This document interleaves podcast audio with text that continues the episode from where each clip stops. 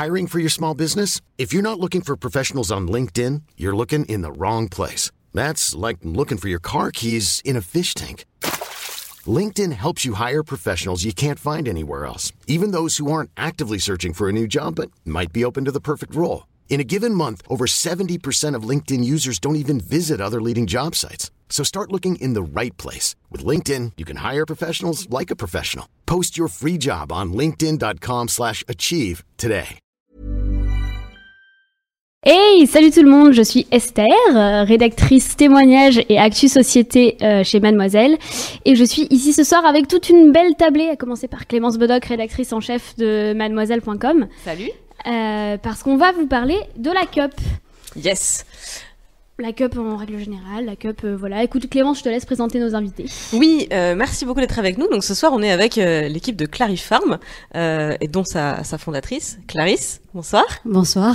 Alors tu es accompagnée de Ariane. Ariane, euh, qu'est-ce que tu fais chez Clarifarm Alors je suis chef de produit, c'est-à-dire que je gère le développement du produit euh, depuis son invention euh, avec la R&D. Je coordonne. R&D, c'est la recherche, la et recherche et développement, c'est tout ce qui est innovation, en gros. euh, Mm, voilà. Je coordonne euh, la R&D, la qualité réglementaire, marketing, communication, jusqu'à la sortie du produit sur le marché, jusqu'aux mains des utilisatrices. Et même après, on suit le produit euh, une fois qu'elles ont que les utilisatrices euh, l'ont en main. Et vous êtes venu accompagné d'Olivier? Bonsoir. Euh, alors qu'est-ce que qu'est-ce que tu fais dans la vie, Olivier Alors, moi, je, moi, je travaille chez Bezin Healthcare, donc c'est un laboratoire euh, pharmaceutique spécialisé en gynécologie. Donc on est spécialiste de la santé de la femme et nous sommes partenaires avec euh, Clarifarm puisque nous sommes en charge du, de la distribution, euh, notamment de la Claricup et des autres produits Clarifarm. Alors la raison pour laquelle on vous a autour de la table ce soir, euh, c'est parce que euh, euh, Mademoiselle et Clarifarm font un partenariat. Euh, et la raison pour laquelle on est en partenariat, c'est parce que euh, on a parmi, on- je pense que Mademoiselle a été un des premiers médias euh, à parler de la coupe menstruelle en France. Premier article, il date de 2012. De 2012. J'ai regardé, c'est c'est précurseur quand Ah, même, je- je pense. Je, je suis moi-même euh, ce qu'on appelle un, un early adopter dans le marketing, puisque je suis passée à la CUP en 2013. Et, euh, et c'est vrai que depuis, euh, depuis 2013, euh, la CUP a été de plus en plus médiatisée. Euh, mais on a, eu, on a très peu d'informations sur, sur ce sujet. C'est un produit qui reste quand même extrêmement nouveau. Euh, et donc on, on est rentré en contact euh, parce que euh, Clarisse, t'as as, fondé euh, t'as- t'as ton laboratoire, ta société, euh, et autour de, de, de ton parcours, on, dont on a, on s'était rencontrés autour d'un déjeuner. Tu nous avais parlé Mhm. de ton parcours, de Clarifarm, et on Mhm. s'est dit, ok, très bien.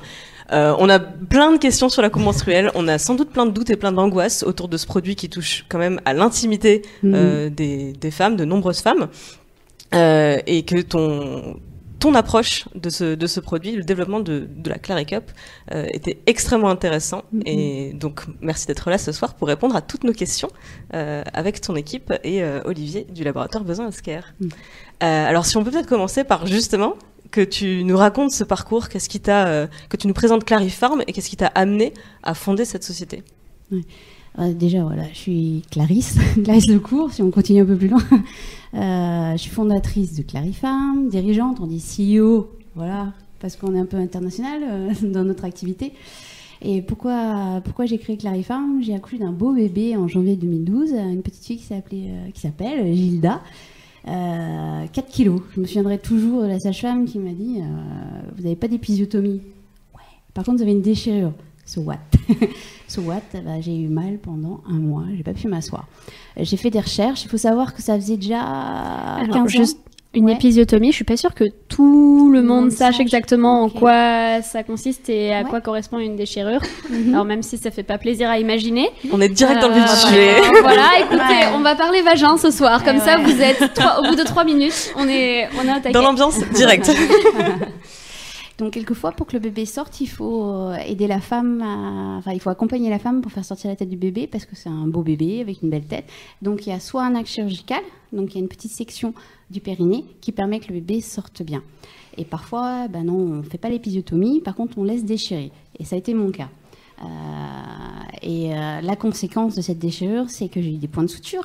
Et euh, vous avez des points de suture sur le corps. On met un pansement, on touche pas, quoi. Sauf que des points de suture aux parties intimes, ça soit dessus. Donc évidemment, ça fait mal. c'est pas cool. Et euh, j'ai fait des recherches pour trouver une solution euh, pour me soulager. J'en ai pas trouvé. J'ai été un peu plus loin. C'est quoi la prise en charge de cette douleur après l'accouchement? Il n'y avait pas de recherche, pas de, pas vraiment de solution, hormis une grosse bouée qui de toute façon fait mal. Voilà.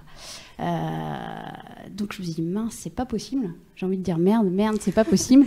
tu peux, on est sur YouTube. En 2012, il n'y a pas une solution pour me soulager moi après l'accouchement de mon bébé, quoi. C'était pas normal.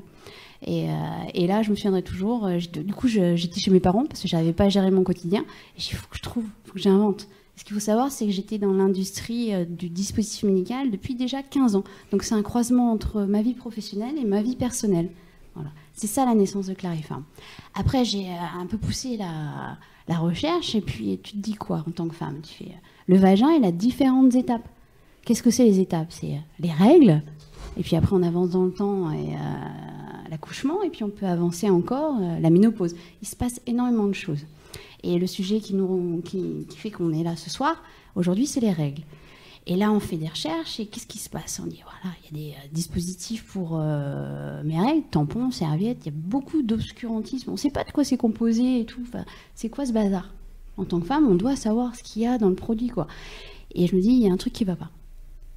D'où la naissance de Clary Cup, coupe mensuelle en silicone, médical, antimicrobien, et une recherche un peu plus poussée sur la composition du produit parce que euh, ça fait déjà 5 ans qu'on existe et on se rend compte que euh, ben voilà, notre engagement il est au bout.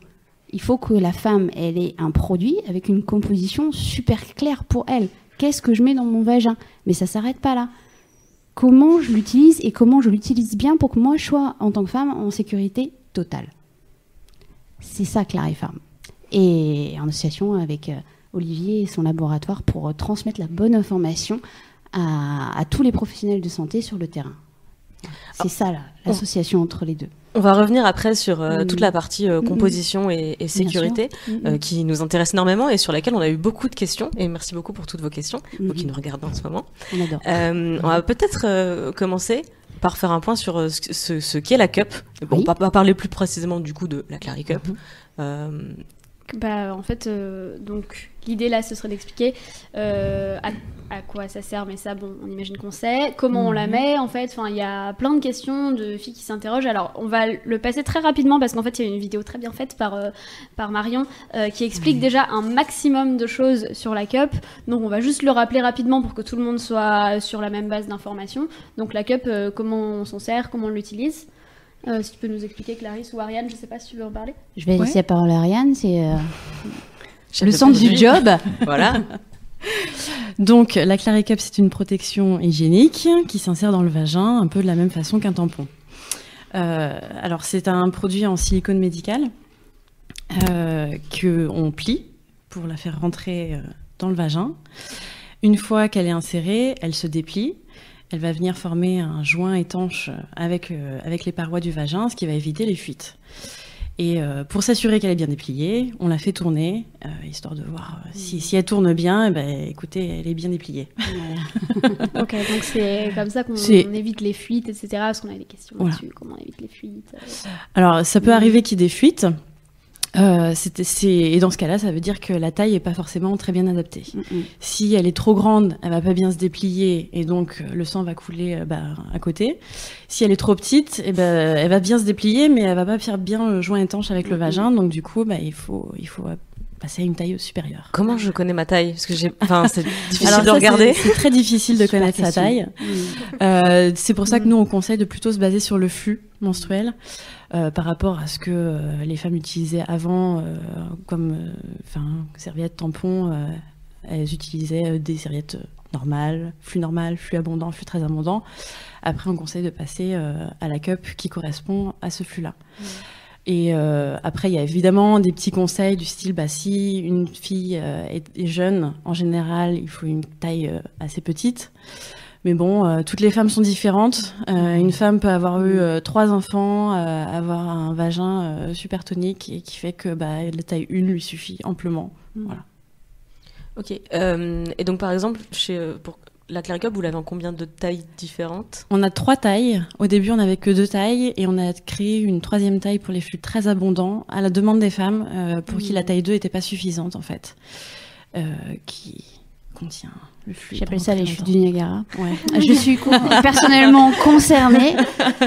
Et, et, là, en premier, premier quadrimestre, enfin premier mm. trimestre, on va sortir une petite, enfin ma première cup quelque part pour mm. euh, les petits flux ou voir la première cup.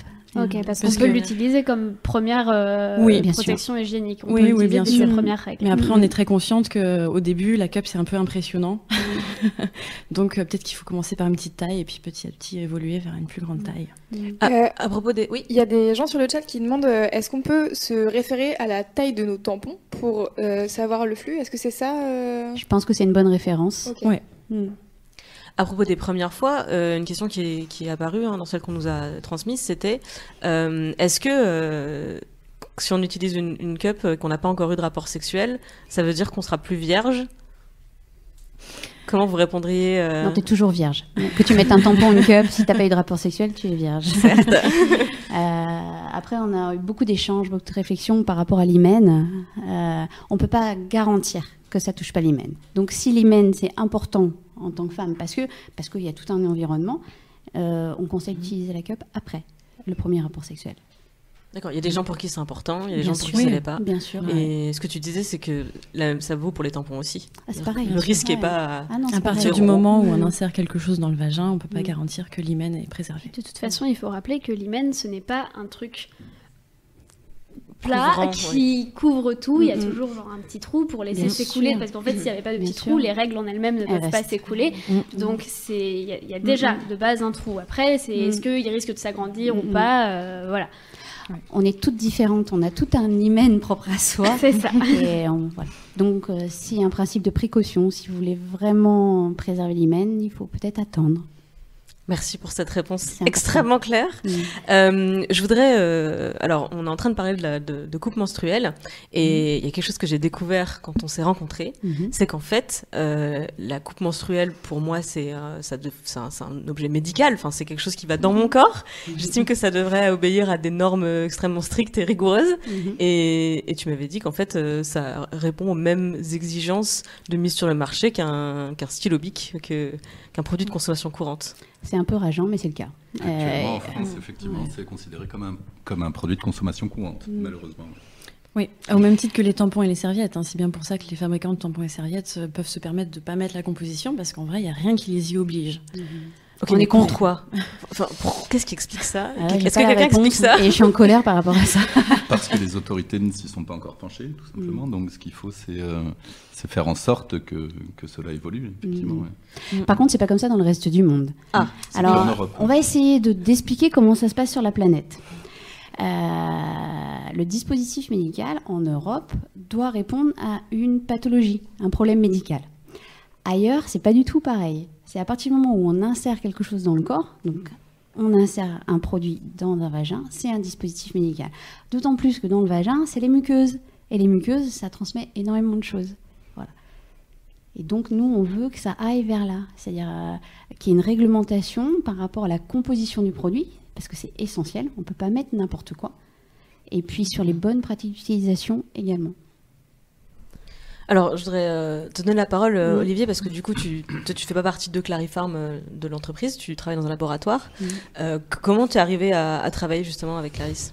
Alors en fait, euh, effectivement, nous, on est donc laboratoire spécialité dans la santé de la femme, donc on commercialise euh, des médicaments, des compléments alimentaires, notamment à base, à base d'huiles essentielles, des dispositifs médicaux justement. Mhm. Et moi, j'ai été mis en contact, je dirais, avec euh, avec la coupe menstruelle par par l'intermédiaire de mes filles, puisque j'ai trois filles qui sont utilisatrices de coupe menstruelle, et je me suis posé des questions par rapport à cet objet qu'elles qu'elles mettaient dans leur vagin, justement. Mhm. Et en tant que papa, ça m'a un petit peu euh, touché. Euh, donc, je me suis senti extrêmement concerné par, euh, par ce sujet, et notamment par rapport à ce qu'on vient de dire sur le fait que ce soit un produit actuellement de, consommation courante. Donc, mhm. donc on s'est mis en, en, chasse, je dirais, nous, en tant que laboratoire pharmaceutique, pour trouver un partenaire qui commercialise, enfin, qui avait un produit euh, qui répondait à nos, exigences euh, de laboratoire pharmaceutique. Donc c'est le cas avec euh, Clarifarm, puisqu'on a rencontré une structure, on peut dire une start-up, qui a développé un produit à très forte valeur ajoutée, qui est passé par le screening de je dirais, de nos, de nos process de business développement. Ok, alors là, il va falloir traduire. il y a plein d'étapes. En fait, c'est genre, est-ce qu'on est bon ou est-ce qu'on n'est pas bon chez voilà. Clarifarm Voilà, c'est euh, plein de critères. Nous, nous, euh. nos standards de qualité font qu'on a un service médical, un service de business développement, donc qui cherche des nouveaux produits qui étudie euh, les produits pour voir si ça correspond à nos standards de qualité. Mm. Euh, en ce qui concerne la Claricup, effectivement, le silicone, pour donner un, ordre d'idée, le silicone est fabriqué avec le même silicone que les pacemakers, donc qui sont des, dispositifs médicaux qu'on met euh, forcément près du cœur, mm. à l'intérieur. Et donc, c'est malheureusement pas le cas de toutes les coupes menstruelles aujourd'hui en France. Et donc, voilà, on a, on a regardé la totalité de, mm. je dirais, des de, toutes les qualités, enfin de, de tous les détails techniques de ce produit. Mm-hmm. Et euh, on l'a sélectionné par rapport à, par rapport à ces points-là. Ok, parce que Clarisse, du coup, euh, vous, votre cup, vous la... Mm. Euh, sur en fait, c'est vous vous basez sur quoi pour définir OK, ça c'est une qualité acceptable. C'est quoi votre charte? Oh c'est une charte internationale. en fait, il y a des réglementations internationales et déjà on se base là-dessus, mais on va, on s'arrête pas là.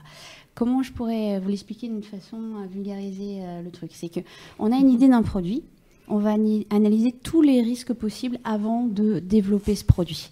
Alors ça va être là pour la cup, c'est inséré dans un vagin, c'est à côté des muqueuses, enfin c'est proche des muqueuses. Qu'est-ce qu'on peut insérer dans un vagin sans provoquer euh, quoi que ce soit euh, chez la femme? Et puis après, le produit c'est dans son utilisation. Dans son utilisation, c'est combien de temps je peux la porter, on doit le valider on doit analyser les risques, on doit le valider, on doit faire les tests derrière. Bien sûr, dans des labos très euh, avec euh, des agréments très spécifiques par rapport à la recherche euh, en France. tout ça, c'est très très cadré. L'innovation, c'est bien, mais c'est dans un cadre très très fermé au niveau de la santé, au niveau des dispositifs médicaux. Mmh. Ensuite, c'est comment je la nettoie. Ça aussi, c'est pas balancé comme ça par hasard. On a des envies, mais après, il faut le valider.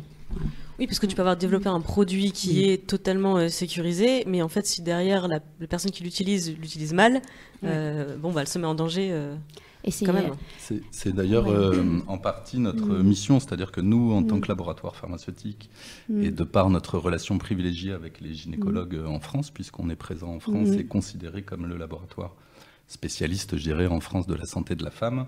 On a un très fort relationnel avec l'ensemble des gynécologues et, on mhm. pense que ça fait partie de notre mission d'expliquer comment utiliser le produit, quel type de produit choisir. Alors évidemment, euh, on a sélectionné Claricup, il y en a peut-être d'autres. En tout cas, nous, on a euh, sélectionné ce produit-là qui correspond à tous les standards de qualité que l'on recherche. Euh, tu, tu, posais tout à l'heure la question de comment est-ce que le produit arrive. Notamment, c'est fabriqué alors ce qu'on appelle en salle blanche, c'est-à-dire des, unités de production qui sont extrêmement euh, propres, avec des standards de mmh. filtration d'air, etc., comme tous les médicaments. Aujourd'hui, en France, on trouve des cups qui viennent de Chine. Euh, c'est des bouts de silicone qui sont fabriqués en Chine et qui arrivent euh, en France. voilà, sans aucun contrôle, puisque c'est des produits de consommation courante. non, mais merde, En fait, on est les premières utilisatrices. Donc moi, je veux un produit sain dans mon vagin et je veux savoir combien, comment bien l'utiliser. Voilà. Parce que du coup, donc, euh, on va basculer vers la phase euh, comment utiliser la cup. Mhm. En fait, moi, quand j'ai commencé à utiliser la cup il y a mhm. quelques années, euh, on me disait sur l'emballage, voilà, dans ce mhm. que je lisais, dans ce que je voyais, ok, tu peux juste la désinfecter en la faisant bouillir, tu la mets le premier jour, tu la changes le matin, le soir, et à la fin, euh, bah, tu, la, tu, la, rinces. Voilà, tu, la tu la rinces. voilà, tu la vides, tu la rinces à l'eau, tu la remets et à la fin de ton cycle, tu, voilà, et tu recommences au, suivant. Donc euh, ça avait et tu te laves les mains. Il y avait quand même se laver les mains et rincer à l'eau claire. Laver voilà. les mains, c'est super important. Et, euh, et donc il y avait ces éléments-là. Donc, mhm. j'avais à peu près un, un, slot de 12 heures, on va dire, mhm. où je pouvais me, complètement me passer de, de penser à mes règles, en fait. Mhm. Et aujourd'hui, euh, Clary Cup recommande 6 heures. Donc moi, quand j'ai vu mm. ça, j'ai fait, mon Dieu, on va mourir. euh, comment ça se fait que ça a évolué en fait euh, Comment ça se fait qu'on est passé de 12 heures à 6 mm. heures euh Alors, un dispositif médical, il a une vie. On a une idée première. on pense avoir la bonne idée. Et puis il s'avère qu'il y a des études et des choses, des arguments. Il y a plein de choses qui se passent dans le monde et c'est là où il faut, ça s'appelle de la veille réglementaire. Donc chez Clarifarm, il y a un service de veille réglementaire qui nous permet d'améliorer au quotidien les produits pour amener le plus de sécurité possible à l'utilisatrice. Et dans la vraie vie, ça se passe comme ça. C'est-à-dire, il s'est passé des choses euh, en recherche des études. Mhm. et, euh, et, nous, de toute façon, on avait déjà euh, entamé des études sur le temps de port. On va parler du temps de port, hein, c'est ça le vrai sujet. Euh, on avait lancé des études sur le temps de port et on a fait les Donc études. Donc ça, c'est le, temps de port, c'est le temps où on peut garder la cup avant de la vider et de la remettre. Alors, j'explique juste comment ça se passe, l'univers de réglementaire, en fait, le cadre dans lequel on doit être. C'est-à-dire qu'un produit arrive, mais on se doit de toujours améliorer ce produit. Écouter ce qui se passe sur le terrain pour, pour faire évoluer le Clary Cup, pour que ce soit de mieux en mieux pour la femme. Et je vais laisser la parole à Ariane, parce qu'il y a un vrai sujet. elle est docteur en microbiologie, hein, un doctorat la dame. Euh, c'est haut niveau, hein. c'est juste énorme quoi. Et qui va pouvoir bien vous expliquer euh, pourquoi 6 heures aujourd'hui c'est important. Pourquoi 6 heures? Bah, mm. Donc on a fait, euh, on a fait des études. Euh, Parce que, alors juste un petit point, c'est-à-dire que au, premier moment où la cup était mise sur le marché, il y avait déjà des études, il n'y avait pas du tout d'études, il y avait... Pas, pas aussi poussé. Ok. Donc il y avait des études de base et vous en avez fait pour aller plus loin. Je pense, je pense qu'on a les compétences, on a les compétences chez Clarifarm pour euh, pour aller plus loin, mais c'est dans notre ADN. On vient du monde des implants, du dispositif médical qu'on implante dans le mm. corps. Donc euh, on est cortiqué pour faire ce genre, euh, de, pour avoir ce genre de réflexion et pour mener les études pour que l'utilisateur soit tranquille, parce que l'utilisateur c'est nous. Ok. Mm. Donc oui, les 6 heures. Les 6 heures.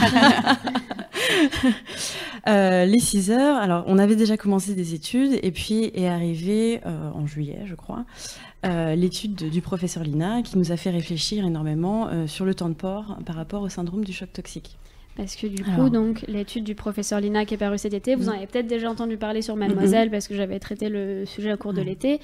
En gros, tout le monde euh, s'est un peu affolé en, disant qu'en fait, on pouvait pas porter la cup mm. aussi longtemps que prévu, parce que peut-être le syndrome du choc toxique, sur lequel on reviendra plus tard, c'est pas le mm. sujet précis là maintenant, mais voilà, il y a eu cette étude qui vous a poussé à vous poser plus de questions. On avait déjà commencé en fait euh, à se poser des questions sur le temps de port. On avait commencé euh, l'étude. Oui, on avait déjà commencé l'étude. En fait, on a fait la même étude de notre côté avant, sans concertation. Ok. Parce que c'est notre métier. Et donc, euh, et donc, on a fait l'étude de la croissance du staphylocoque dans la cup ou sans cup.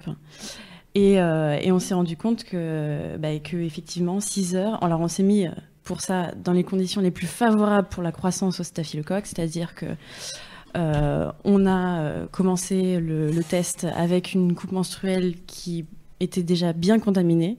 C'est-à-dire que c'est comme si une femme utilisait une coupe menstruelle déjà sale ou pas bien, vraiment pas bien nettoyée. Euh, on l'a mis dans un milieu qui, que le staphylocoque adore pour qu'il se multiplie le plus rapidement possible. Et c'est comme ça qu'on est arrivé à ces 6 heures. Parce qu'au bout de 6 heures, dans ces conditions-là, le staphylocoque est susceptible de produire la toxine qui provoque le syndrome du choc toxique. Alors après, il faut... J'ai envie que tu expliques comment ça se passe. En fait, la population du staphylocoque, elle se développe, elle se développe. Et puis après, quand le staphylocoque, il a plus de place, il stresse et il libère une toxine. Et c'est ça l'histoire. toxine mm. qui peut être responsable du syndrome du choc toxique. Mm, mm. Et donc, dans l'étude de cet été, on disait, alors voilà, les... dans l'étude du professeur Lina de cet été, on disait, euh, voilà, euh, avec ces tampons-là, on est à tel, tel taux de croissance du staphylocoque, c'est 100% de plus avec la cup. Est-ce que vous pouvez... Bullshit. Est-ce que vous pouvez expliquer à quel résultat vous vous êtes parvenu, comment vous avez fait votre étude? Hmm. alors, on a fait notre étude. Euh, à chaque fois, on a euh, étudié la croissance du staphylocoque dans trois cups. Euh, et donc, euh, on a mis des staphylocoques dedans, le milieu de culture qu'il adore. On l'a laissé un certain temps. Et dans un milieu idéal, enfin, dans un monde idéal, les trois exemplaires de cup qu'on a mis au départ dans l'étuve à 37 degrés euh, devraient avoir la même croissance du staphylocoque à la même vitesse. Et donc, au bout de 4 heures ou 6 heures, on devrait avoir exactement la même quantité de staphylocoque dans les trois cups. La réalité, c'est que dans le monde réel, ça n'arrive jamais on a une énorme variabilité entre euh, des, des expériences qui sont euh, théoriquement les mêmes. Mm. On a 300% de différence euh, avec une cup et avec une cup. Ok, donc exactement la dans les mêmes vie. conditions. Ça, c'est la vraie vie. On arrive avec 300% de différence Ouais. entre une expérience et l'autre. Mais c'est normal. Avec le même exactement produit. Oui, oui, le c'est même normal. produit. C'est- tout à fait normal normal parce qu'on on travaille avec du vivant. C'est des bactéries, elles se développent pas toutes à la même vitesse. Il y en a qui ont un pet au casque, il y en a qui qui euh, qui qui vont stresser plus vite. Ouais, que ouais, ouais, Il lui exactement. manque un œil. C'est comme nous, quoi, en fait. Et on n'a juste pas du tout tous les mêmes réactions. c'est clair. Et c'est tout à fait normal qu'avec trois expériences qui théoriquement sont les mêmes, on ait une énorme variabilité parce que c'est du vivant, tout simplement. D'accord. Sauf Voilà. que. On peut y Sauf aller, que- on se lâche. Qu'est-ce qui, en fait, qu'est-ce qui explique que, que du coup le professeur Lina euh, produise cette euh, sorte ce résultat à ce moment-là, euh, qui quelque part euh, accuse la cup d'être euh, aussi dangereuse, voire plus dangereuse que, que les tampons, alors qu'en Alors- fait, tu es en train de nous expliquer que euh, c'est un, c'est un, c'est un début de d'étude et que ça, ça varie énormément, même avec le même produit. Non, Mhm. en fait, avec le même Je produit, on a comprends 300% de variabilité, donc c'est pas possible. Enfin, 100% de variabilité avec ou sans cup, ça ne veut rien dire. Donc euh, après, comment il a eu ce résultat, je ne sais pas. Euh, bon, euh, Ça s'appelle pas- un questionnement. Après, ce qui est important de savoir, c'est que le professeur Lina- a mis le doigt sur quelque chose et c'est très Mm. bien parce que ça va faire évoluer Oui, l'environnement autour du produit et sur les bonnes pratiques d'utilisation. Donc, on est un peu vénère par rapport à cette étude parce que, comme dit Ariane, elle l'a expliqué, la variabilité acceptable, c'est Mm. C'est 300%, et 300%. si on veut quelque chose qui veuille vraiment dire quelque chose, il faut une variabilité de 1000%. Sinon, ça veut rien En fait, dire. en fait, si entre le tampon et la cup, il avait, il avait démontré une variabilité de par exemple euh, 1000%, là on se serait dit, ok, Ah oui. il y a une différence entre là, le tampon là, et il la y cup. a, il y a- Là, il y a veut vraiment de dire différence entre un tampon et une cup qu'entre deux cups. Mais en fait, c'est déjà donc. Tu peux pas comparer des pommes et des poires ou des pommes et des raisins. Ok, mais donc c'est déjà en fait, euh, donc je l'avais interviewé, c'était le professeur Lina, Mhm. et c'est déjà ce qu'il m'avait expliqué. Il m'avait expliqué, alors oui, attention, sur le graphique, on voit apparaître une différence, mais en fait, euh, c'est pas une différence qui est significative, donc du Mhm. calme, euh, pas d'affolement, c'est déjà ce qu'il m'avait expliqué à ce moment-là. Mm, mm. Donc en fait, là, on est juste en train d'aller plus loin. Ouais. euh, En et fait, c'était pas, on avait le même schéma. De son Mm. côté, il avait des envies. Nous, nous, on a une, enfin, on a un engagement, et c'est très bien. Ça met le doigt là où il faut, et ça doit engager. Mm. En tout Les- cas, ce qui est intéressant, effectivement, Ouais. comme le disait Clarisse, c'est que ça fait évoluer euh, nos pratiques, nos, Mm. nos- nos recherches, et Mm. qu'aujourd'hui, on sait qu'il faut, le- il faut changer la coupe menstruelle toutes les 6 heures. Mm. Et c'est Ça, ça, donc. qui est intéressant Mm, euh, mm. de, de véhiculer comme message, Mm. Parce que, euh, effectivement, au-delà de 6 heures, on a un risque de production de toxines qui, qui peut... euh, Après, il faut voilà. relativiser tout ça. C'est hein. Dans qu'il y a un tout petit mieux- tout pourcentage de nanas qui Mais ont un risque. En vertu Mais notre engagement, voilà, voilà, notre engagement. c'est que si c'est même un, une nana pour 10 000, on se doit de protéger cette femme sur 10 000 femmes. Ok, Surtout, c'est ma fait, fille. on, Voilà.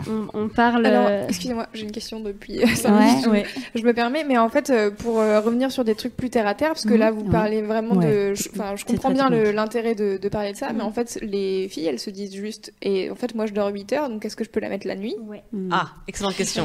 En fait, si tu veux, euh, si tu veux on, on parle de, de principe de précaution. C'est-à-dire pour que tu sois sécurisé à bloc, c'est 6 heures. Après, oui, ça peut arriver, parce que la nuit, elle dure 8 heures, tu vas pas te lever tous les 6 heures. Ce qu'on doit dire aux femmes, c'est que si tu as le, le moindre doute, le moindre, la moindre problématique, comme euh, les symptômes d'une grosse grippe, eh ben, tu passes à l'action, tu vas voir ton doc. Et c'est notre job de communiquer sur les bonnes pratiques. Donc en fait, C'est que tu es informé que si, si t'es pas bien pendant tes règles, eh ben, tu agis tout de suite. Et tu n'es pas comme la petite nana en 2013 à Limoges qui a perdu la vie parce qu'elle a gardé son tampon pendant un heure. Ça, moi, ça me fout les boules. Donc, pour être clair sur Mm. la question sur la nuit, en gros, idéalement, dans le meilleur Mm. des mondes Oui. où c'est possible, il faut Parfait. changer sa cup toutes les Mm. 6 heures. Mm, mm. Quand c'est pas possible, parce que par exemple tu dors 8 heures ou tu dors euh, 10 heures, je sais pas, voilà. Mm. En vrai, moi ça m'arrive, hein, je fais des grosses nuits, donc euh, voilà, ça Mm. m'arrive de garder ma cup plus longtemps. Euh, Moi aussi, qu'est-ce que tu vas faire Eh ben, c'est pas forcément un drame. Par contre, au moindre signe donc Oui. de, Mm. de fièvre, de courbature, de maux de comme une tête, grosse grippe euh, ou règles. Un doute. Chez le médecin. Tu Ok. fonces. Et, et en fait, c'est important de le dire Mhm. parce que je pense qu'on a beaucoup entendu, euh, en tout cas moi j'ai beaucoup en- entendu Mhm. que j'ai des douleurs de règles très fortes, euh, c'est Mhm. normal, fais pas ta chochotte, euh, prends sur toi, etc., etc. Et c'est très important d'avoir aujourd'hui ce discours, de se dire, bah effectivement, le principe de précaution nous Mhm. euh, conseille, nous dicte de ne pas dépasser 6 heures de temps de port. En fait, si on dépasse les 6 heures et que on a le, et même si on est en dessous de 6 heures et qu'on se sent mal, on doit se prendre au sérieux. Oui, Mm. faut s'écouter.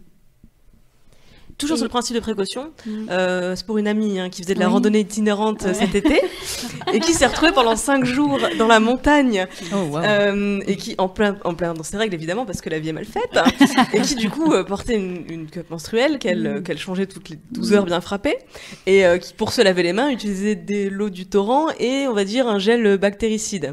Est-ce qu'elle a risqué sa vie ou est-ce que Elle est toujours là. c'est pour une amie Elle est toujours là, elle est à cette table.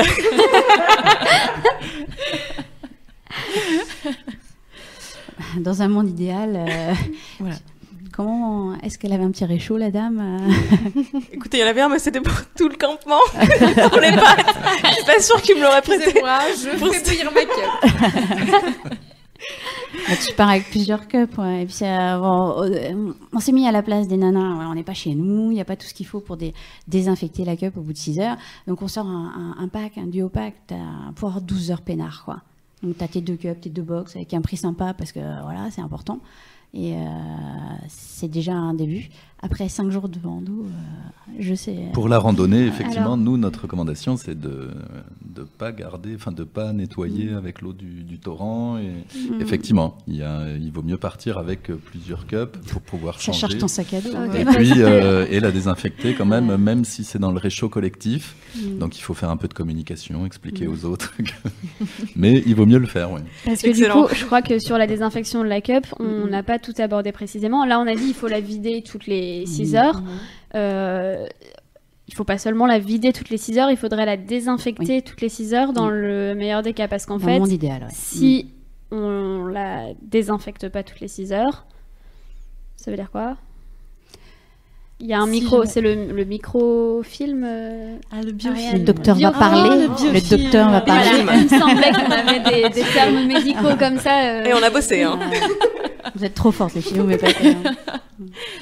Donc en fait, euh, le truc c'est que si jamais il y a le staphylocoque, si jamais Ce qui si- déjà est très Ouais. très rare. Juste Alors, pour pas crier pour, à, pour à rappeler, la euh, pour rappeler euh, quelques statistiques quand même, il y a 40% à peu près de la population qui porte le staphylocoque sur la peau sans aucun symptôme, sans aucun problème.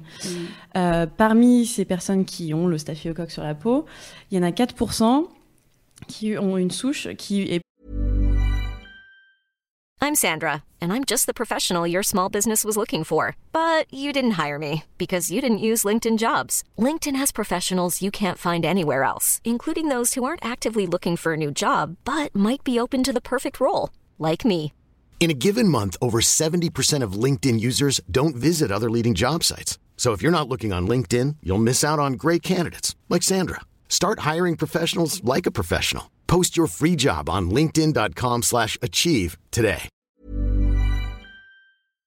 Qui peut produire la toxine qui provoque le syndrome du choc toxique. Une famille, quoi. Voilà. Une famille de staphylos qui, sont, qui est qui dangereuse. sont- voilà, Ouais. qui est dangereuse.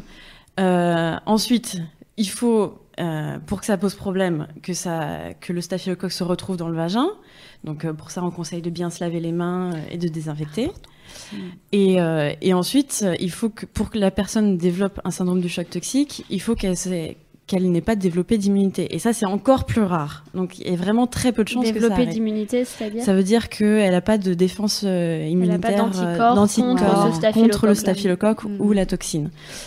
Et euh, donc, ça veut dire qu'il y a vraiment, enfin, si on additionne tous ces pourcentages, il y a vraiment très peu de chances de développer, le staphy- de développer un syndrome du choc toxique. Mais si jamais le staphylocoque se développe, il faut vraiment euh, éliminer le biofilm qui va former sur la cup à chaque fois. Qu'est-ce que c'est un biofilm? Parce que je sens que la question arrive. J'allais la poser. C'est pas visible. Déjà, il est, on ne voit pas ce biofilm. Comment on gère? On voit pas. Ouais, voilà. Euh, un biofilm, c'est euh, quand une bactérie va se fixer sur une surface euh, et va- elle va former une espèce de gel qui va lui permettre de se fixer encore mieux sur la surface et ça va la protéger des agressions extérieures.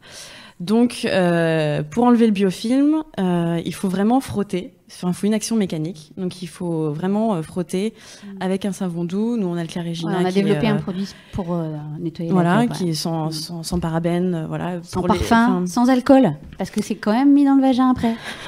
tu mets pas d'alcool, tu mets pas de parfum dans ta poupoune, c'est interdit. Donc il faut bien frotter avec un détergent et, et ensuite, pour être sûr, la désinfecter. Évidemment, euh, ça c'est dans le meilleur des mondes, mais euh, si c'est pas possible de la désinfecter, vraiment au moins euh, la frotter bien euh, avec un savon doux pour, pour enlever le biofilm. Si jamais il y en a un.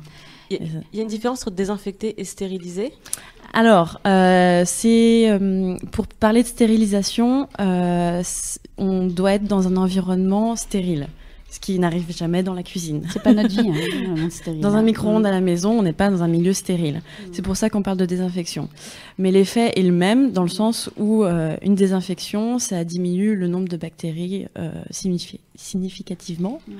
Et euh, tout- la désinfection qu'on préconise, à chaque fois, elle est validée dans un laboratoire extérieur. Tout est testé. Quand, Tout ce qu'on dit est testé. Voilà. Voilà, quand on On dit désinfecter 5 minutes euh, au micro-ondes à 750 watts, c'est parce qu'on l'a vraiment testé et on prouve qu'il y a vraiment une diminution du nombre de bactéries euh, après la désinfection. Donc quand on dit qu'il faut faire bouillir la cup, ça c'est ça, ça la ça, Ça, la aussi, on l'a testé. Non. Non, ça la désinfecte. Ça la Désinfecte. Ok, j'ai compris. Parce qu'on n'est pas dans un milieu Ouais. stérile, donc on- Il faudrait être dans un, tu sais, un bloc opératoire Mm. pour être Donc, dans un euh, univers stérile ou, euh, par exemple. hein. ouais. Mm. Toutes les 6 heures, il faudrait la désinfecter. Pour ce faire, il y a quoi comme technique? Alors, on a développé une boîte spécifique avec une matière spécifique. Euh, euh, la boîte est fournie avec la cup. ouais. Et, euh, Et globalement, il faut euh, la mettre dans l'eau bouillante. Quoi. Il faut, Voilà. Soit tu as un micro-ondes, soit tu as. Tu Non, bouillir si, je fais bouillir une Ouais. casserole avec de l'eau et que Ouais. je mets ma cup dedans 5 minutes, ça marche. 7 Sept minutes. minutes. 7 minutes. 7 minutes. Eh ouais, c'est pas pareil. Hmm, c'est pas pareil, 7 minutes. Et là aussi, c'est Et là, je me rends compte C'est de pas tout 7 ce que minutes pour fait. rien. Je Ouais. me rends compte de tous les risques que j'ai Non. pris. Là, Non, on mais il, il faut se rendre compte qu'il y a énormément. Mais- Enfin, il y a peu de chance. Non, mais je, je sais Voilà. qu'il y a peu de chance. Et la preuve, ça fait 4 ans que je l'utilise et je suis encore en vie. Ouais. Donc, c'est vraiment que ça doit être très rare.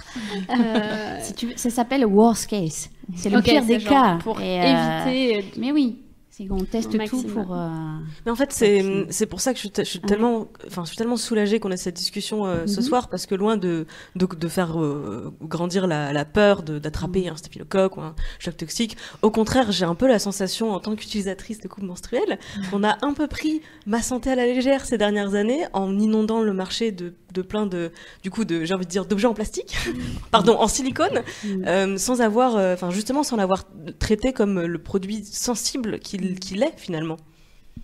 Donc merci. En fait. Non, mais c'est génial. Et puis tout ce que vous nous apportez en question, nous, ça nous permet de réfléchir et de faire évoluer le produit pour amener de plus en plus de réponses et, et euh, de, de plus en plus de valider nos allégations. 6 heures, pourquoi? Comment je la nettoie? La box, c'est quoi la matière? On peut en Mhm. parler aussi, c'est hyper important Ouais, parce, parce que, que c'est pas c'est pas à la légère. Euh, c'est pas un bocal qu'on a nettoyé avec je sais pas quoi derrière. Euh, tout ça, c'est enfin la notice, c'est pas rien. On le fait, il y a un gros travail en amont. On raconte pas une histoire parce qu'on a envie de raconter une histoire. Il y a vraiment un gros travail de recherche derrière. Oui, c'est ça, c'est pas un packaging euh, deux cups pour le prix d'une euh, avec la petite boîte mignonne pour euh, discrète pour le sac à main. Non. C'est pas le concept. Non, c'est pas Le fait ça. est que la boîte est discrète, mais après. euh, Parce que, alors, du coup, donc, si je mets ma. on a- je pose cette question parce qu'en fait, on a eu plusieurs questions sur la Oui. désinfection. Oui. Donc, si je mets ma cup dans la boîte, qui est donc Mhm. dans un plastique qui, a priori, c'est pas le même truc que vous avez dans les tupperwares, qu'on vous dit mettez pas ce tupperware au, au micro-ondes parce qu'en fait, il est truc machin. Donc, c'est. C'est un polypropylène de grade pharmaceutique Mm. qui justement a gagné ce grade pharmaceutique parce que euh, il ne relâche pas de produits toxiques euh, quand on le chauffe Ok. et il est très résistant à la chaleur. Ok, donc ça, c'est le premier truc. Ouais, mm, Donc, je la mets dans le micro-ondes, dans ma boîte, mm, mm. légèrement entrouverte. Oui, ouverte. Oui, ouverte. Ouais, ouverte, ouais, ouais. ok. Parce que du coup, euh, il y a, je ne sais plus, je n'ai pas pris les pseudos avec les Mhm. questions, mais il y a des filles Mhm. qui se posaient la question de comment ça se fait que mon micro-ondes se retrouve euh, plein d'eau après, et est-ce que c'est normal, et est-ce que c'est normal que ça laisse du calcaire sur euh, la boîte et sur la cup, Mhm. ce genre de questions. Alors le calcaire, on n'est pas, on maîtrise pas l'eau du robinet. Bah oui, ça j'imagine Alors bien. si t'as un doute, enfin si l'utilisatrice a un doute avec le calcaire, euh, au, au minéral. Ok. Mm. Ok. Et l'eau dans le micro-ondes Ben justement, c'est l'occasion. Euh, voilà, nous, on a entendu cette, euh, c'est un retour cette remarque. Et donc on fait évoluer le produit. Voilà. on va faire, on va améliorer la box. Voilà. Euh, elle, a un volume un peu plus important, donc on va pouvoir mettre un petit peu moins d'eau. Et il y aura moins donc de... Mm. Et ça, c'est merci aux utilisatrices parce que c'est les retours qui nous permettent de faire avancer les choses et, de sécuriser l'utilisation. Ok. Par quel mm. biais on peut vous faire des, retours? Comment on vous contacte? Sur, le, site, internet. Mm. Ouais.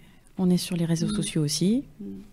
Donc, euh, pas, de souci. Parce que c'est vous, vous, nous, on est des nanas, on utilise la cup et, euh, et les premières remarques, les premières utilisatrices, les utilisatrices ont des retours par rapport à l'utilisation qui sont essentiels pour qu'on puisse améliorer le produit et qu'on puisse passer la formation auprès euh, de notre partenaire Besin pour qu'ils transmettent l'information aux professionnels de santé et, qui, euh, et le professionnel de santé va répondre aux questions des utilisatrices quand elles vont voir le gynéco, la sage-femme, le pharmacien.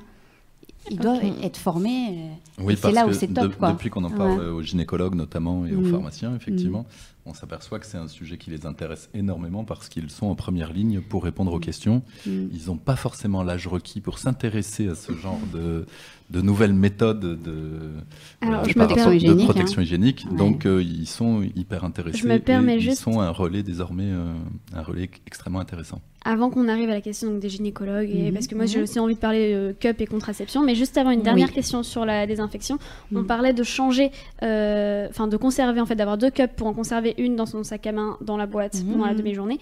Faut la redésinfecter juste avant de la mettre, du coup Oui. Donc, en fait, il faut toujours désinfecter avant de remettre. Ok. En fait, tu en as une sur toi. Tu pars dans ton sac, tu as l'autre cup dans ta box qui est dans un milieu propre. Celle-ci, il ne faut pas la redésinfecter, je crois. Celle qui est, celle qui est dans la, celle que je conserve dans la boîte, elle est, si je conserve la boîte fermée, etc. Ok, c'était ça ma question parce que je me disais, bah oui, mais du coup, si je pars avec deux cups, dont une dans mon sac à main et au milieu de ma rando, je dois en changer, est-ce que je m'arrête au milieu de ma rando pour faire En fait, l'idée du pack, c'est tu as 12 heures devant toi. Ok, ok, top. Donc, cup, contraception, gynécologie, etc. Euh, alors, je dois admettre que c'est une question qui m'intéresse très particulièrement parce que je me suis pas posée. Oui, dis donc, Esther, DIU ce matin Ce matin, j'étais chez, chez, une sage-femme qui m'a posé un DIU et euh, en fait, j'ai pas eu les mêmes retours. Je suis allée voir une première gynéco en juin mhm. qui m'a dit euh, alors par contre, je vous préviens, si vous faites poser un dispositif intra-utérin, vous pouvez, vous pourrez plus utiliser la cup parce que succion, je ne sais quoi, voilà. En gros, ça risque de faire tomber le stérilet. Donc moi je m'étais dit ah bah super du coup je vais devoir choisir alors que j'ai pas du tout envie de choisir entre ces deux trucs et en fait en en parlant à la rédac avec d'autres filles on m'a dit non mais t'inquiète en vrai il y a pas de risque et la sage-femme qui m'a ce matin posé mon DU m'a dit non euh, pas de souci euh, voilà donc il y, a une vraie légende urbaine euh, autour de le l'utilisation d'une coupe menstruelle avec un mm. incompatible avec un dispositif euh, voilà. Alors, effectivement, il y, a, encore quelques médecins. Euh, c'est vrai que c'est une légende urbaine, c'est-à-dire qu'il y a une légende autour de l'aspiration au moment du retrait. Euh, ça, moi, tous les gynécos que j'ai rencontrés avec qui j'ai pu en discuter, aucun n'y croit. C'est-à-dire que c'est pas possible, il n'y a pas d'effet mécanique possible hmm. avec une aspiration au moment du retrait. Ce qui est vrai, par contre, c'est qu'il y a un risque mécanique qui existe, c'est-à-dire qu'en fonction de la taille des, fils, puisque vous savez que dans les stérilés, il, reste des fils pour retirer le stérilet. Euh, ensuite, effectivement, au moment du retrait de la cup, on peut éventuellement attraper, euh, on peut euh, éventuellement attraper les fils et puis tirer sur le stérilet. Donc ça, comme avec un tampon. Comme avec un tampon. C'est pareil. Hein. Alors ce qu'on peut, en tout mm. cas, ce que, nous on recommande, c'est mm. euh, stériler et cup, c'est toujours en parler à son médecin pour lui dire voilà, mm. je, souhaite utiliser la cup et, euh, le médecin pourra euh, conseiller, conseiller la, patiente. En tout cas, au moment de la pose du stérilet, il faut demander à couper les fils bien courts pour éviter les risques. Donc, je ne sais pas si ce matin tu l'as fait. je ne l'ai pas fait, mais j'ai dit je mets une cup, est-ce que ça pose problème? Elle m'a dit non. Donc j'imagine qu'elle est au courant et voilà. Mm. Mais c'est vrai qu'en coupant les fils bien courts, on risque nettement moins. Rendez-vous au prochain cycle d'Esther pour savoir si je vous tiens au courant dans un mois et demi. Live tweet. Hashtag le stérilet d'Esther. Enfin, il y, a des- il y a des stérilets qui tombent euh, sans cup, hein, qui sont Mais évacués naturellement. Enfin, C'est que de toute façon, on peut, avec Ouais. des- parce que moi, elle m'a dit du coup ce matin, Mm. que en fait, c'était possible que mon corps décide juste que non, le stérilet, c'est pas pour lui et qu'il l'éjecte tout seul avec des contractions et que en fait, souvent, ça arrive au moment des règles. Exactement. ouais. Parce que donc le moment des règles, c'est le moment où euh, l'utérus Mm. fait des petites contractions, etc. Et donc c'est pour ça qu'il pourrait y avoir une corrélation en fait entre la perte de stérilet Mm. et Dans le une cup, dans parce une que c'est le cup, parce qu'en fait c'est le moment, C'est juste le- les règles, le facteur, Mm. c'est pas le, le- la cup. tu fais partie Ouais. du tant de pourcents de femmes qui rejettera ton stérilet. Ou pas. Ou pas. Ou pas. J'espère que non, du coup, mais c'était pas un stressé là. Il y, a, il y a une super étude canadienne sur euh, voilà, le stérilet. Euh, il y avait trois groupes de femmes. Groupe de femmes qui utilisent du tampon, groupe de femmes qui utilisent des serviettes hygiéniques et groupe de femmes qui utilisent euh, la coupe menstruelle. Il y a le même nombre de rejets que tu utilises un tampon, une serviette ou une coupe menstruelle. Ok, C'est pas Mm. significatif. trop bien, ça me rassure. C'est validé. Très bien, merci beaucoup. On isolera cet Super. extrait pour les réseaux sociaux. Arrêtez avec cette légende urbaine à chaque fois qu'on partage un article sur la cup ou le stérilet. Euh, Il y a une question sur euh, le rapport entre euh, cup et règles douloureuses. Je ne sais pas pourquoi. Apparemment, ça serait aussi euh, une légende urbaine. Y a-t-il un rapport? Bah, apparemment. Alors ça dépend question. vraiment des femmes parce que nous on a des retours de femmes qui utilisaient des tampons qui avaient des règles super douloureuses et qui à partir du moment où elles ont utilisé une cup, plus aucun souci. Donc euh, ça dépend vraiment des femmes. Mais en fait, est-ce qu'on sait à quoi sont dues les règles douloureuses? Parce que c'est ça la vraie question, en fait. Oh Est-ce que ça- que ça- c'est vraiment euh, à cause de ce qu'on utilise comme protection hygiénique? Les règles Alors, douloureuses. Les règles, dou- euh, ouais, les règles c'est- douloureuses, c'est surtout dû euh, à la Vraiment. modification du cocktail hormonal pendant la période des règles. Mm. Donc pour moi, il n'y a aucun rapport entre règles douloureuses, cup, euh, Tampon, euh, c'est Mm. plus les hormones qui sont en Mm. cause, comme souvent chez les femmes. Et donc du coup, ce que tu nous disais tout à l'heure, c'est qu'on ne sait même pas en fait si c'est euh, génétique, si c'est à cause de ce qu'on met dans notre corps. En gros, c'est le cocktail hormonal, mais on ne sait pas ce qui influe sur ce cocktail hormonal. Voilà. Bah, L'idéal, c'est quand même de ne pas influer sur ce cocktail Oui, hormonal voilà. et euh, de savoir ce qu'on met dans le vagin. C'est-à-dire qu'il n'y ait pas de libération de produits annexes. Euh, Comme voilà. par exemple des produits chelous qu'il y aurait dans les tampons au hasard. Eh, on n'en sait rien, parce que qu'est-ce qu'on connaît comme la composition des tampons? Zéro. Ah, rien du tout. Par exemple. C'est bien dit. C'est c'est nous qui l'avons dit du coup. Et euh, donc dernière question contraception, on a eu la question euh, cumul de cup et d'anneaux euh, vaginal, d'anneaux Oui. contraceptifs. Est-ce que ça c'est possible? Non, C'est dans pas. la notice, non. C'est dans la notice. En fait, tu mets notice. pas une cup alors que t'as. Enfin, normalement, tu l'enlèves l'anneau pendant les règles. Oui. Voilà. Euh, Tu enlèves l'anneau, c'est ce qui déclenche les règles. Ouais. Donc euh, Ah oui, bah donc en fait, il n'y a pas de souci. Moi, j'ai toujours équipé, l'anneau. donc T'as toujours un truc pas, dans ton mais- vagin, quoi. Ouais, quand t'as pas tes règles, quand t'as tes règles. Ok, Mm. d'accord. Eh ben, écoutez, euh, Je crois qu'on a fait, je crois qu'on a fait le tour si de nos vous avez questions. encore des questions. Euh, moi, j'en avais une dernière. Ah oui. Et euh, donc, si j'ai bien compris, il n'y a rien qui t'oblige à développer tes, tes coupes menstruelles selon la réglementation qu'aujourd'hui tu t'imposes. Si tu les, pour les commercialiser en France, euh, même en Europe, tu n'aurais pas du tout besoin de, de- des recherches que tu mènes, d'associations avec un laboratoire. Non. C'est ton choix. C'est pas mon choix. Enfin, si, c'est mon choix évidemment, mais euh, alors euh, j'ai une histoire. hein. J'ai travaillé dans un labo qui a perdu son homologation. Tout ça pourquoi? Parce que le dirigeant n'a pas fait ce qu'il fallait en termes de tests réglementaires et de normes qualité pour que le produit soit puisse continuer à être commercialisé. Euh, on peut faire juste un parallèle super intéressant avec les prothèses mammaires. T'imagines le nombre de nanas qui ont des prothèses mammaires PIP et qui vivent une vraie galère. Tu te dis merde, c'est pas acceptable quoi.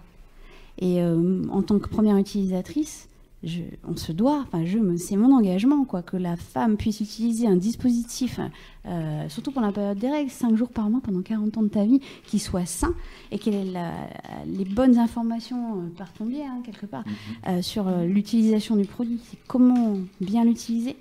Je sais pas, c'est, c'est même pas un engagement, c'est viscéral, c'est ma génétique, tu vois, j'ai ça dans les tripes. Ça, ça fait partie d'ailleurs euh, de ce qui Mm. nous a séduit euh, chez Clarifarm, puisqu'il y a une vraie volonté de faire passer euh, les coupes menstruelles en France et en Europe, enfin, sous, sous ce qu'on appelle les dispositifs médicaux, qui Mm. ont une vraie réglementation et du coup avec des vrais process de fabrication, des vraies études, etc. etc. Donc à terme, il, il faut y arriver. C'est notre rôle à, à toutes et à tous, euh, de, de, faire en sorte que la coupe menstruelle demain soit un dispositif médical et non plus ouais. euh, simplement un bien de. Parce que ailleurs, ouais, ailleurs en Europe, c'est un dispositif mmh. médical. Au Canada. Ah oui, partout, partout. En Asie, à partir du moment où tu insères quelque chose dans ton corps, c'est soumis à une réglementation de dispositif médical. Alors pourquoi en Europe ça ne l'est pas? C'est juste pas acceptable. C'est un gros challenge là. On part en guerre, quoi.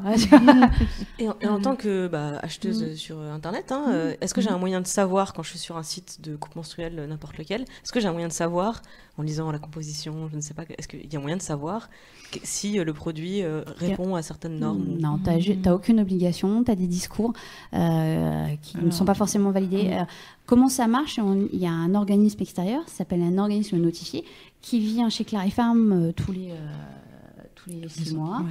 et qui vient auditer euh, nos dossiers, qui vient auditer notre procédure de fabrication, qui va vraiment euh, au cœur de l'entreprise. Et si ça ne va pas, on perd cette ISO. C'est un, ça, on va être très technique, c'est ISO 13485 pour le monde. Et nous, on a élevé le niveau parce qu'on a, on veut aller au Canada, parce que voilà, ça nous intéresse. Et là-bas, il y a encore une norme, enfin un niveau supplémentaire et un ISO 13485 CMDCAS, tu vois, c'est hyper barbare, mais qui est encore plus haut level que les normes ISO internationales. Et on a cette norme du Canada. Donc, euh, on peut pas faire plus plus, plus fort en termes de normes aujourd'hui que cette norme du Canada. C'est pour mmh. ça que nous, euh, en tout cas, on la commercialise euh, mmh. essentiellement mmh. en pharmacie et le pharmacien peut être un très bon relais euh, pour la question que tu poses et notamment savoir quelle est la composition exacte et, et quel est le type de cup que le pharmacien lui conseille. Alors juste une précision parce que dans une autre vie j'étais auditrice en maîtrise des risques yes. euh, et donc je peux confirmer que quand on subit un, on subit un audit parce que c'est comme ça que les gens en parlent, ouais. c'est pas euh, Enfin, c'est pas comme avoir euh, un, un, label, euh, on va dire, marketing. C'est oui, un, un, vrai contrôle, ah, un contrôle. Euh, rigoureux. Et effectivement, mmh. si t'es pas conforme aux, aux, normes que les auditeurs viennent vérifier, ben, tu, perds ta, voilà. tu perds ta norme. Donc après, tu peux plus vendre au Canada, tu peux plus vendre aux États-Unis, tu peux plus vendre en Asie, par exemple. Et tu as une chance de pouvoir récupérer ta ouais, norme en te mettant en conformité. Tu sortais pas, tu pas, parce que l'auditeur il est plus du tout en confiance. Quoi. Alors, on a encore euh, quelques questions. Il nous reste un tout petit peu de temps, donc je vais en oui. profiter pour poser euh, les questions euh, auxquelles on n'a pas encore répondu ouais. pendant le live. il y a notamment Elodie qui dit Ma cup devient un peu brune même après stérilisation. Oui. Dois-je la jeter ou en acheter une autre? Ben, en fait, il y a une question de temps. Ça fait combien de temps que tu l'as? D'accord. nous, aujourd'hui, on a validé 5 ans. Ouais. Voilà, 5 ans d'utilisation.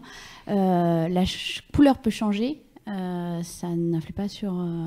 Sur la stérilisation sur, Non, sur, sur la qualité du produit. D'accord. Voilà. Euh, si elle a un, le moindre doute, tu changes. D'accord. À partir du moment où un... écoute-toi.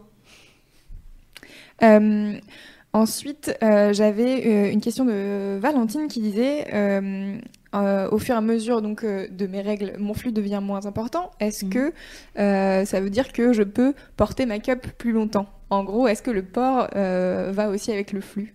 Non, on est d'accord. C'est tout ce qu'on a expliqué. Et oui. Mais tu veux être tranquille. Je tiens à le redire parce qu'il y a encore des questions qui arrivent. Du coup, c'est important. Tu veux être tranquille 6 heures.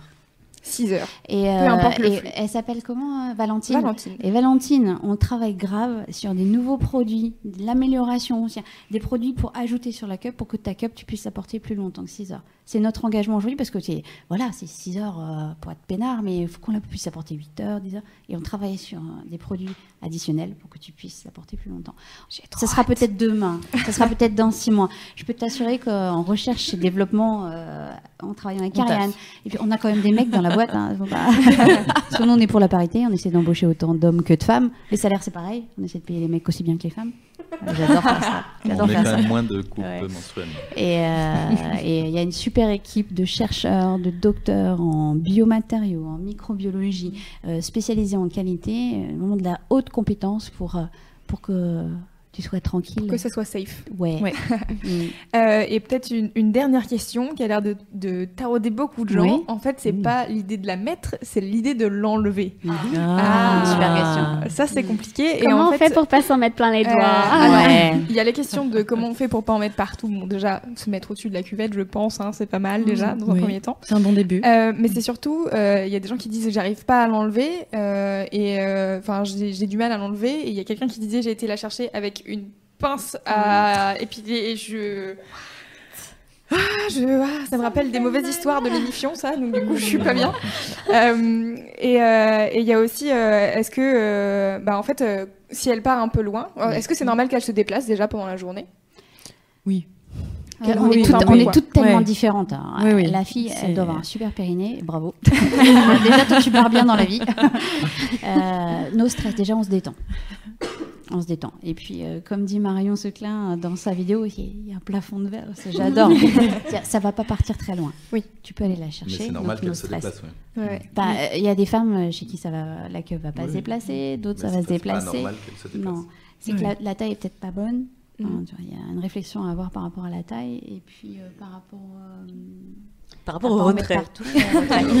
Alors tu vois, il y a une petite tige. partout, oui. Tu, tu la, tu la bouges en fait, ça te guide et le top c'est de pincer la base une fois qu'elle est un peu descendue, surtout pour annuler l'effet ventouse parce que c'est Ouais. euh, voilà. c'est Et- et Il y a des gens pour la faire descendre qui conseillent de euh, contracter son périnée. Est-ce que ça marche?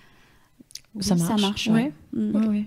Déjà se détendre, tu respires, tu Mm. t'assois tranquille et puis tu la retires tranquille. Et si tu la, tu la, tu la tires, elle, elle va descendre droite. Tu vas, non, t'en mets pas partout. Prends ton temps, déjà, premier conseil. Prends ton temps et ça va bien Mm. se passer. Je, je dois bien confesser que la première fois que j'ai mis une coupe Mhm. menstruelle, je me suis, bon, je l'ai mise, je bougeais un petit peu, non, ok, ça va, je, je la Ouais. sens pas, trop bien, trop bien. Oh, c'est Bon, je vais hein. l'enlever Mm. pour vérifier que j'arrive à Ouais. l'enlever. 45 minutes plus tard, des larmes, de la vaisselle cassée. je respire, je fais ce que toute personne aurait dû faire au bout de Mm. 3 minutes d'essai, aller voir sur internet. Mm. Premier conseil, détendez-vous, l'énervement contracte les muscles et fait remonter la coupe menstruelle. Ah bah ça allait beaucoup plus facilement une fois que je m'étais calmée. Ouais. Et c'est marrant, il y, avait une vidéo, euh, je crois qu'on avait traité en article sur Mademoiselle euh, d'une euh, d'une youtubeuse anglaise qui testait la cup pour la première fois Ouais. et euh, qui voulait l'essayer avant ses règles pour être sûre que, euh, que ça passe, etc. Voilà, ça Interdit. Interdit. Pourquoi pendant les règles, parce que ton vagin n'est pas lubrifié comme il faut et c'est pas une bonne idée du tout. Et donc elle a lubrifié la cup, mais impossible de la mettre parce que ça glisse. voilà. Excellent. du monde. trop drôle. Mm. Et euh, ce qu'on me dit, hein, au début, bah, teste-la chez toi, quoi. Ouais, Oui, Sous ta douche, sous la douche, le week-end. Tu euh, l'enlèves, tu la tranquillou. mets tranquillou. voilà. d'accord. Ça c'est très bon, très bon conseil. Mm, Parce que je pense qu'il y a plein de gens qui sont un peu stressés justement de se Ouais. dire euh, je vais mettre ça pendant mes règles et bah, si ça marche pas Mm. et que j'arrive pas à la récupérer, alors là, Mm. comment on fait? Le top, c'est la douche. Enfin, je sais pas. ce que Ouais, ouais, ouais, sous la douche, Après, euh, on voilà. est des utilisatrices, donc on a Oui. toutes des façons de Bah, faire. L'avantage, euh, c'est que tu te rends compte mm. sous la douche que finalement, on t'en fout pas partout. Mm. Mais bon, comme tu es dans un environnement euh, sécurisé, ça va.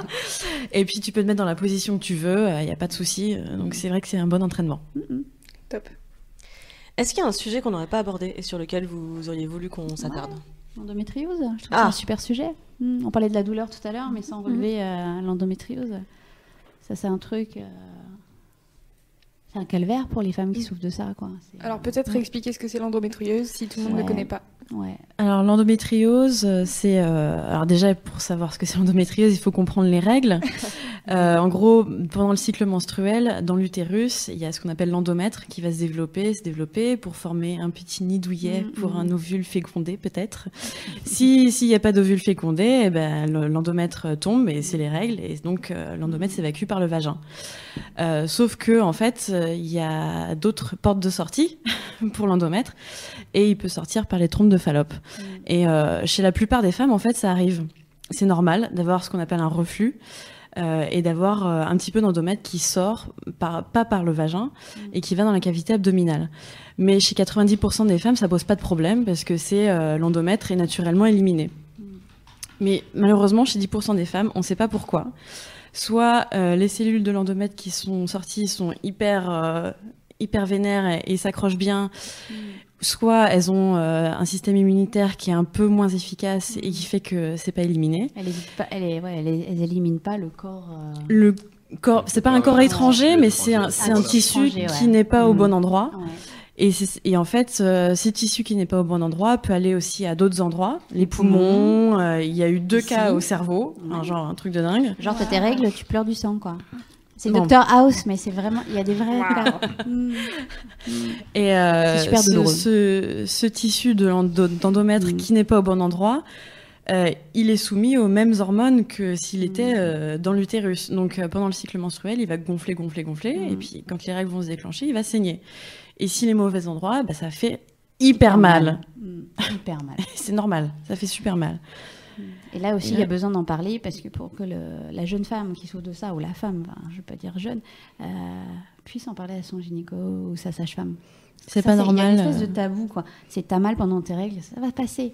Non, pas d'accord. Écoute-toi, parle-en à ton médecin. Parce qu'il y a des solutions. Ok. Mm. Il y a quoi comme type de solution? Il y a différentes choses, mais euh, là, on, développe- Alors- enfin, on sort un, un nouveau produit. Ouais. Un complément alimentaire. Voilà. Pour les douleurs pendant les règles, règles douloureuses. Euh, D'ici un mois, je pense que ça sera, Mhm. ça sera sur le marché. Mais après, euh, si ça marche pas avec le complément alimentaire, tu passes à une autre étape, tu vois ton médecin et tu t'écoutes et tu trouves la solution euh, plus médicamenteuse. C'est c'est un sujet sur lequel vous travaillez, sur, les, sur la douleur de règles? Oui, Euh, les sûr. règles en général, enfin toutes les étapes de la vie du vagin, enfin améliorer le quotidien des femmes tout au long de ce cycle-là. Quoi. Mm. La ménopause, c'est pareil. C'est pas normal d'avoir mal pendant un rapport sexuel à 50 balais. Quoi. C'est pas acceptable. Et encore une fois, c'est notre mission de développer des dispositifs médicaux adaptés, un peu sympas, euh, éco-friendly et tout, surtout sains pour la femme. Et j'ai une dernière question. Euh, Il y a quelqu'un qui vient, qui est arrivé il y a pas longtemps sur le chat et qui Ouais. dit euh, comment ça se passe euh, la cup et le vaginisme? Euh, Oh, c'est- une grande question. question. C'est C'est une grande une- question. Bah ouais, Euh, Le va- alors le Voilà. vaginisme, euh, le vaginisme, c'est quand euh, les muscles du périnée sont trop contractés Mhm. et tellement contractés en fait qu'on peut rien faire Rien euh, rentrer. rentrer dans le vagin. Mm, mm. Donc même pas pendant un rapport sexuel, il y a des femmes qui ne peuvent pas avoir de rapport Mm, sexuel mm. parce que leurs muscles elles, sont trop contractés. Ouais. Et donc effectivement, pour mettre une cup, Malheureusement. Malheureusement, je pense que c'est pas un bon conseil d'utiliser une cup. Après, le vaginisme, c'est pareil, ça, se, ça peut Ça se se travailler, c'est pas Mm. une fatalité, c'est pas genre je, je fais du vaginisme et du coup je vais faire du vaginisme à vie et je pourrai jamais avoir de Ouais, rapport non. et jamais mettre de tampon et jamais mettre de Mm. cup. C'est. Il y a des Il y a professionnels. des bons conseils qui vont euh, savoir t'accompagner voilà. il faut les, faut, faut les trouver. Après, je connais pas parce que je suis pas concernée, désolée, on n'a pas travaillé là-dessus. C'est un super, un super Mm. sujet. hein. Voilà, Mm. un nouveau sujet de recherche. Ouais. Voilà. Mm. C'est tout pour moi. Euh, Est-ce qu'on a fait le tour? Une frustration Il y a tellement de euh, choses à dire encore Ah, sur je- les règles, les Écoute, femmes. euh. Vous êtes les bienvenus Mm. pour euh, un futur podcast. On ne manquera pas de, de vous contacter euh, bah, dans, les, dans les mois euh, à venir, notamment autour des- du sujet des douleurs de règles. Alors moi vraiment je suis cliente, Euh, donc euh, bah, merci déjà de faire de la recherche sur le sujet. Je crois que c'est un des trucs qui m'a le plus euh, choqué quand j'ai quand j'ai découvert que c'était pas normal d'avoir des douleurs de règles. C'était à quel point il y avait rien. Et c'est, c'est ma- oui, je- ça me met en colère vraiment ce. Ouais. D'ailleurs, c'est euh, c'est un des trucs qui t'a poussé, je pense, à ouvrir Clariform, c'est de Ah te oui, rendre compte qu'en fait, qu'il y avait Mm. zéro recherche sur les règles. bah, tu parlais d'épisiotomie au départ. et Après, je peux pas dire zéro recherche, mais Non, qu'il très y a, il y a un, un- oui, parce qu'il y a de la recherche quand même, mais il y a, si tu veux, des règles, c'est on a, des, on a des Mm. choses, enfin déjà, on parle des sujets. Première chose. Merci mademoiselle. Première étape. Premier truc, on parle des sujets. Euh, deuxième chose, je pense que euh, je pense qu'il y a énormément de choses, de produits à développer pour accompagner les femmes. On peut déjà manger mieux. Ensuite, euh, prendre du complément alimentaire si on n'arrive pas à solutionner notre problématique par rapport au fait de manger mieux. Ensuite, ça peut ne- ça peut peut-être ne pas suffire. Donc, il faut un médicament. Et si le médicament ne suffit pas, il y a peut-être une, une opération Une chirurgicale ouais. jusqu'à peut-être euh, une ablation de l'utérus ou des choses comme ça. Si tu veux, allons-y étape par étape et c'est vraiment notre engagement. C'est euh, oui, on est une entreprise, on est là pour faire vivre du monde, on est des employés, on doit gagner de l'argent, etc. Mais pas que. Pas que. Notre engagement, il est ailleurs. Ok. Ça ressemble à Mademoiselle, ce que tu viens de pitcher. On est une entreprise, on a des gens à- qui ont de payer leur loyer, euh, mais pas que. Mais pas que, ouais. Merci beaucoup. Merci Bah, beaucoup, merci à Clarisse. vous. Merci. Euh, Moi, je me suis régalée, je sais pas que bien. C'était vraiment sympa, également. Ouais, c'était top. Merci Ariane. Merci. Et merci Heather. Et Euh, Merci à vous. Merci Louise, merci Avec à vous qui plaisir. avez participé Merci, dans, le, ouais. dans le chat pour les questions. Et s'il y a d'autres questions, donc parce que effectivement on va, Ouais, on va oui, publier cette sûr. vidéo sur Ouais. Mademoiselle, il y aura un Oui, article, il y a un ouais. espace dans les commentaires, posez des questions. Et puis surtout les filles euh, ou les garçons. Si vous avez une problématique intime, n'hésitez pas à nous contacter parce que vous avez sûrement euh, des sujets auxquels nous n'avons pas pensé. Si on peut trouver des solutions à chacune de vos problématiques, garçons ou filles, n'hésitez pas. Parce que le vagin, c'est un sujet, l'anus aussi. Enfin, au final, on a deux fois plus d'anus que de vagin sur la planète parce qu'on en a tous un. Et euh, c'est encore un autre sujet, mais n'hésitez pas parce qu'on est là pour, euh, pour faire avancer les choses et trouver des, des produits pour Ok. améliorer notre quotidien. Où est-ce qu'on peut vous contacter Du coup, on va sur le site. Oui, euh, www.clarifarm.com ou .fr. Euh, les réseaux sociaux, Facebook, euh, Instagram. Instagram. Enfin, N'hésitez pas. Ok, Vous avez quelque chose qui vous tracasse, euh, si on peut vous aider, ben, c'est avec grand plaisir. Mm. ok. Bah, merci beaucoup à tous les trois, Merci. Ariane, Clarisse et Olivier. Mm. Euh, merci Clémence. Merci Esther. Merci Louise. Est-ce que tu as de des annonces à faire euh, Euh, alors c'est des annonces basiques de fin de live. Je rappelle que euh, ce live sera en, en replay vidéo et aussi en podcast. Donc si vous, arri- vous êtes arrivé en cours, ce n'est pas grave. Euh, vous allez pouvoir rattraper euh, toutes les questions euh, qui ont été posées euh, pendant l'émission. Et euh, donc euh, ça sera disponible en podcast, donc en audio. Donc vous pouvez télécharger le MP3 et euh, aller vous balader, écouter tout ça. Et euh, n'hésitez pas à vous abonner au podcast de Mademoiselle parce qu'on fait des émissions souvent et généralement c'est cool. Ouais, Et cool. n'hésitez pas à partager également cette émission. Partagez Euh, à vos amis. puisque peut-être elle vous a aidé. Si elle vous a aidé, j'espère qu'elle Mm. vous a aidé parce qu'en fait on l'a vraiment fait pour ça. Déjà Mm. parce que nous-mêmes on voulait les réponses, donc sans, sans doute beaucoup d'entre vous euh, veulent les réponses et peut-être vous avez des potes qui veulent les réponses. Mon, Donc mon amie n'hésitez qui fait du, la randonnée itinérante, hein, franchement, euh, elle a ses réponses ce soir. On va lui offrir euh, 10 cups. Eh, merci beaucoup pour elle. Bah, merci beaucoup Merci. et bonne soirée. Bonne soirée. Bonne soirée. Au revoir.